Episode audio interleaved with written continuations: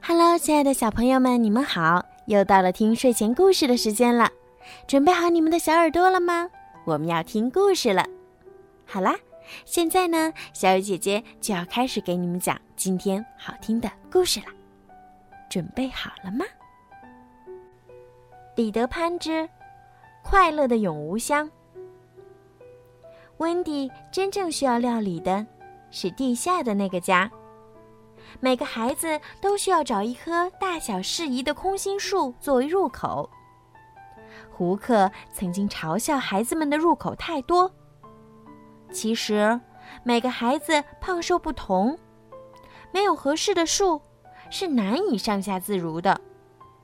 而且，一旦选定入口，胖瘦以树洞为标准来控制，还可以长期保持良好的身材。第二天，彼得就来亲自为温迪、约翰、麦克量身材了。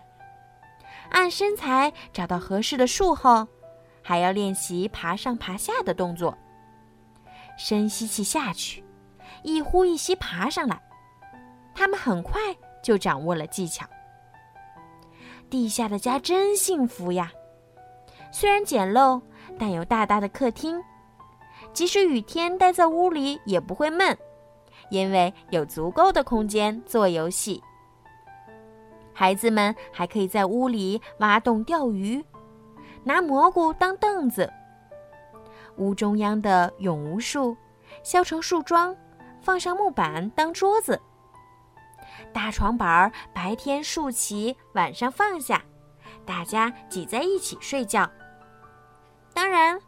墙上还有叮叮铃的闺房，拉着一幅小小的帷幔，里面被他布置得十分高贵精巧。温迪把屋里布置得井井有条，他在大大的壁炉前牵上一根植物纤维搓成的绳子晾衣服，要麦克睡在吊篮里当婴儿，每天忙于做各种好吃的食物。比如，烤面包果、田鼠、椰子、烤小猪、香蕉等。温迪真的是一个称职的小母亲。当男孩子们都躺到床上去的时候，温迪才能喘一口气，坐下来像她自己的妈妈一样，为孩子们做缝缝补补的活儿。但这时候其实也是不轻松的。因为总是会有一篮子脚后跟破洞的袜子需要补，而且男孩子们的裤子在膝盖的地方总是要缝成两层。这些都无疑加重了温迪的工作量，但他常常一边轻轻叹气，一边又喜气洋洋。谁叫她是一个幸福的小母亲呢？温迪觉得在永无乡很快乐，但有时候，他又有些小小的担心。到底担心什么，自己也说不上来。偶尔，他也会想起爸爸妈妈，他们的样子他是记得很清楚的，并且想象得出，他们会每天把窗子打开，以便自己和约翰、麦克可以随时飞回家。但约翰有些糊涂，他也在岛上玩疯了。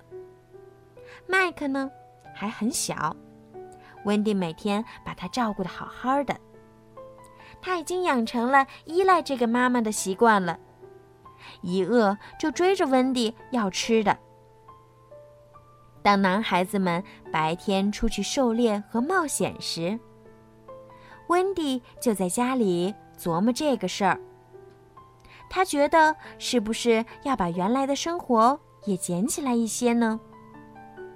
如果再来永无乡以前所有的记忆都被遗忘了的话，那心里会少掉多大一块东西呢？他觉得，这里像一个幼儿园，只是男孩子多了一点而已。于是，温迪决定为生活增加一个内容——考试。